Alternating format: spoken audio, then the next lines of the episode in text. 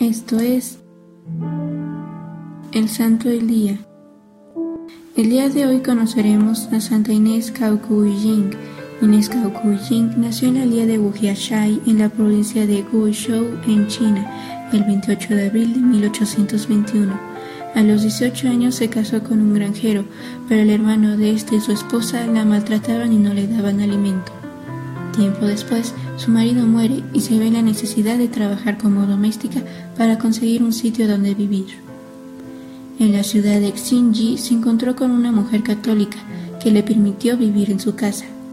En aquella ciudad conoció al obispo Bai, quien le encargó enseñar la doctrina cristiana. Un día, San Agustín Chapelaine la visitó y notó lo bien que Inés conocía la fe. Por ello, la invitó a hacerse cargo de un trabajo misionero en Guangxi.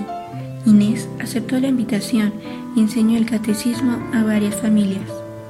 Inés Kaokujin fue arrestada por autoridades de la dinastía Qing, junto con otros cristianos. Días después, fueron liberados a excepción de ella y un sacerdote. Al estar encerrada, la torturaron, la obligaron a negar su fe y al final la mantuvieron de pie en una celda. Mientras tanto, ella oraba a Dios por su salvación y el primero de marzo expresó con fuerte voz, Dios mío, ayúdame.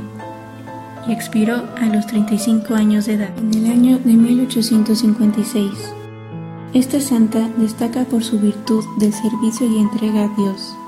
Hoy te invitamos a mantenerte fiel a tu fe como lo hizo Santa Inés hasta su último día. Servidores Amoris Christi. Movimiento Amoris Mater. Haz todo con amor.